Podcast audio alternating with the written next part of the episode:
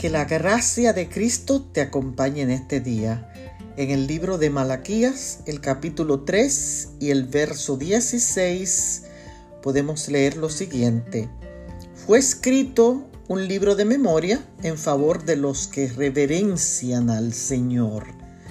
Asistí a un funeral donde se me pidió que dijera algunas palabras acerca de la señora fallecida y algunas palabras de consuelo para los dolientes. Fue una persona querida por mí y pude compartir las cosas buenas que yo conocía de ella.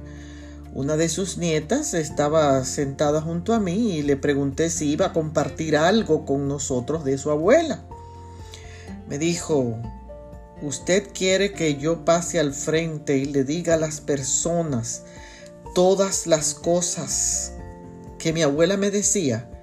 Ella no querría eso y no creo que se sentiría muy orgullosa ni de ella ni de mí.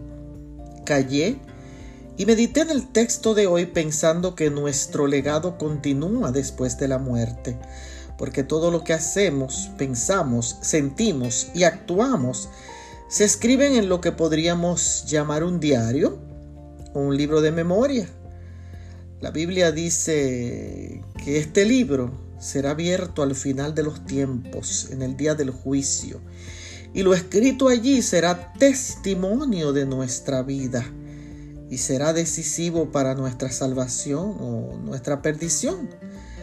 Así que deseo que tu reporte final sea la vida eterna con Cristo Jesús. Bendiciones.